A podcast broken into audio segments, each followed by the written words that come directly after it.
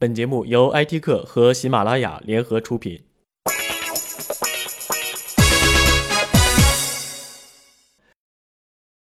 因为使用某银行车主信用卡返了几百元中石化的加油卡，银行给我的是充值密码，必须先办一张加油卡。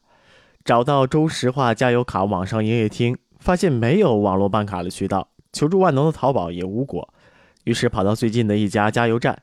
被告知要去另外一个加油站，又屁颠屁颠的跑到另外一个加油站，发现办卡充值的上班时间过了。第二次踩着上班时间把卡给办了，回来就立马往卡里面充值。充值完了之后，被提示要去网点圈存。当时还没明白是什么意思，查了一下油卡的余额，还是在网点充值的金额，发现还有个备付金余额。正好与充值数目相等，这是什么鬼？求助了一下万能的度娘，备付金余额等于是被冻结的钱，必须去线下网点激活了才可以使用。就是说，我在网上营业厅充值，等于是多此一举。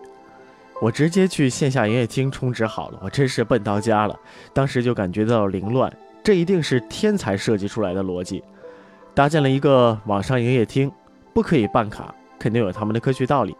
开通了网上充值，但是呢，要去线下激活，肯定也是有科学道理的。明天呢，我就带上单位介绍信、无犯罪记录、婚姻证明、计划生育证明，证明我是我的证明去激活。我倒真没有抱怨，作为社会主义建设的接班人，咱只是替祖国感到心疼。这个网上营业厅的建设没少花钱吧？这个营业厅的维护没少花钱吧？咱们国家还处在发展阶段，还有多少人民群众吃不饱饭、穿不暖衣，还要勒紧裤腰带搞建设的时候，怎么能够如此浪费社会主义资源呢？想到这里的时候，我真是一顿顿心塞。我开始相信祖国的未来了。同样的事儿不止中国石化，包括中国电信也是如此，那绝对是充满智慧的结晶。上次在网上办了宽带。看着是优惠活动，于是呢就点进去下单了。后来我不小心发现，竟然按照原价收取了。我想一定是我看错了，给客服打了一下电话。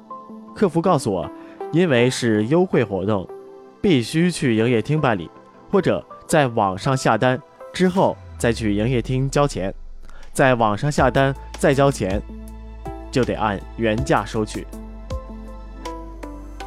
当时我就觉得中国电信的人真是天才，怎么马云就没有想到呢？这简直是二十一世纪一大发明。以后淘宝搞双十一活动的时候呢，要想取得优惠，可以你在网上下单之后呢，就要去线下再交钱取货，这样快递就不会爆仓了，也就不会没有买卖就没有杀害了。这条呢，请阿里巴巴的同学务必记住，你们不能再落伍了，好好学学中国电信。客观来说，这不是中石化、中国电信的独家发明，几乎我接触过的所有国企的网上营业厅都是差不多的优良体验，包括我们用的最多的网银，那简直就是宇宙一流，早就甩了支付宝一个世纪了。如果说支付宝的体验是二十一世纪的，那网银网上营业厅我们就是二十二世纪的高精尖产物吧。强哥一直强调互联网加，我们的国企实践的很好。如果我们可以给诺贝尔奖委员会提名，我肯定第一个就提中国石化网上营业厅，第二个呢就提名中国电信网上营业厅，第三个、第四个挨个把国企的网上服务提一遍。这绝对是二十一世纪最伟大的发明，没有之一。这将对全人类产生史无前例的贡献。最后。恭喜中国石化从世界五百强第三名进入第二名，我为祖国加油！明年一定要让中国石化成为世界五百强第一名。IT 评论由 IT 客撰稿，铁南君播音制作。更多精彩内容，欢迎下载使用喜马拉雅手机客户端。